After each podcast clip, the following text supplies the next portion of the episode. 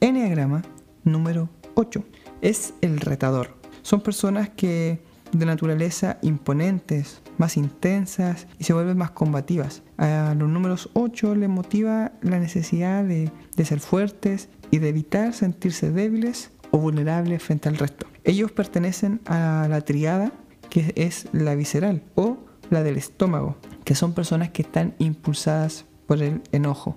La triada 8, 9, 1 es esta triada visceral. Y los 8 ¿Cómo resuelven el enojo? Externalizándolo. Son personas que externalizan, hacen visible su enojo. ¿Cómo se comporta un 8 con ala de 7 que tiende a ser 7?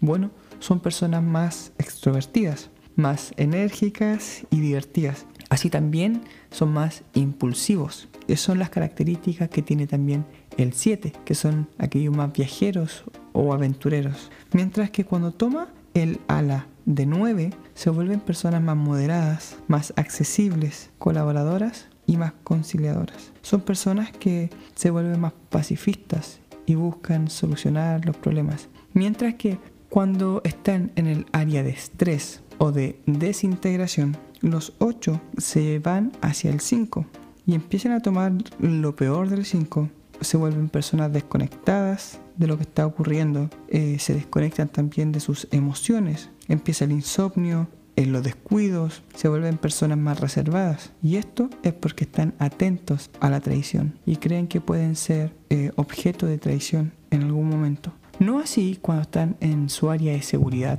o área de integración. Los números 8 se van hacia el número 2. Se vuelven personas más bondadosas, más preocupadas y amables empiezan a valorar las opiniones de los demás y empiezan a confiar un poco más en las personas. Esta cualidad de dos, cuando está integrado o cuando está seguro, le da esa oportunidad de abrirse y hacer que las demás personas también se abran. El pecado capital con el que ellos luchan es la lujuria, porque empiezan a codiciar la intensidad.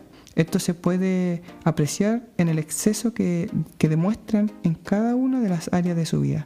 Los ocho son intensos, dominantes, confrontacionales y se presentan exteriormente como alguien duro o rígido, incluso intimidante, pero en realidad quieren ocultar su vulnerabilidad. Un 8 generalmente te diría, me han dicho que, que soy agresivo o que soy muy directo, me cuesta confiar cosas a las personas o incluso con vale la pena luchar por cosas justas o no es bueno eh, meterse con la gente que yo quiero. Parezco rudo, pero en realidad mi corazón tierno y amoroso.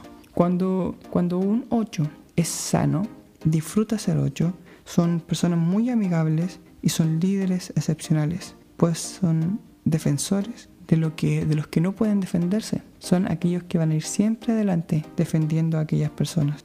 Cuando son un 8 promedio, se vuelven personas un poco más dualistas para sus pensamientos. O sea, o, todo es bueno o es malo, pecado o santo. Y se, vuelven líderes de, de poca paciencia, indecisos y hasta flojos. Mientras que cuando un 8 está enfermo, cuando no sabe ser un 8, se vuelven personas preocupadas, muy preocupadas de, la traición, de no ser traicionado. Y eso hace que desconfíen de la gente y se vuelven negativos. Empiezan a crear reglas y normas y se esfuerzan para que todas esas normas y reglas se cumplan. Si tú eres un 8 y te gustaría escuchar unos tres consejos para vivir y disfrutar de ser un 8, aquí te van. Muchas veces la intensidad y el deseo son insaciables, así que tienes que pedir ayuda para que las personas que están a tu alrededor te avisen cuando estás perdiendo el control o los estribos, para que te enseñen a ser moderado por sobre todas las cosas. Otro, ten cuidado